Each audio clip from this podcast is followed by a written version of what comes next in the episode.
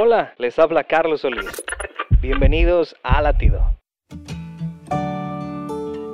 La Biblia nos relata que cuando Moisés caminaba hacia la tierra prometida, Dios le dijo que podía entrar a la tierra prometida, pero que ya no los acompañaría. Moisés, aunque cansado en el desierto, respondió, Si tu presencia no va conmigo, no nos saques de aquí. Éxodo 33:15. Su respuesta fue excepcional. Él sabía que ninguna tierra prometida podía competir con la presencia de Dios.